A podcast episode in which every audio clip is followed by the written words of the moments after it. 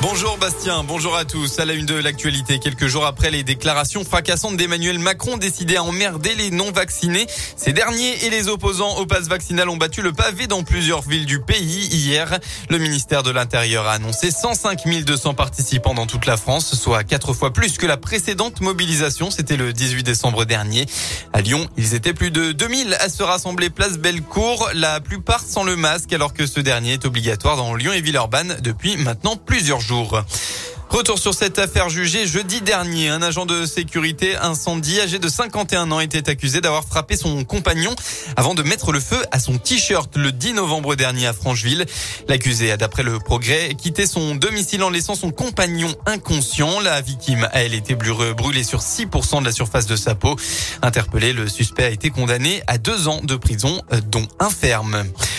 Dix ans après, ils attendent toujours de connaître la vérité. Wissam El Yamni, un chauffeur routier de 30 ans, est mort à Clermont-Ferrand le 9 janvier 2012.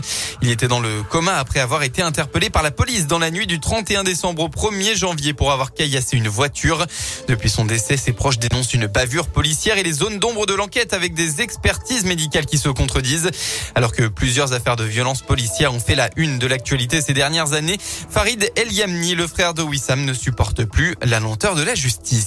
L'affaire, en fait, elle est assez simple. C'est un homme qui est menotté dans le dos, donc sous l'entière responsabilité de dizaines de policiers, et qui se trouvera dix minutes plus tard dans le coma avec des multiples fractures, avec des marques de strangulation, devant des témoins directs, alors que les policiers n'ont pas la moindre égratignure. Cet homme est aujourd'hui dans un cercueil. Nous considérons que tant que ces trois témoins ne sont pas entendus par des magistrats, la vérité ne peut être faite. J'ai la colère en tant que frère, mais j'ai aussi la colère en tant qu'humain qui constate tout ça. Moi, j'ai lu les, les, rapports, le foutage de gueule. J'entends ce qu'on dit de nous, qu'on essaie de dire en gros que c'est bien fait pour sa gueule qu'on les tué. Ça, je peux pas l'accepter. Et je ne l'accepterai jamais.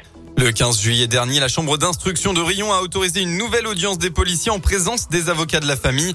Mais elle a refusé d'entendre les trois jeunes placés en garde à vue le même soir que Wissam.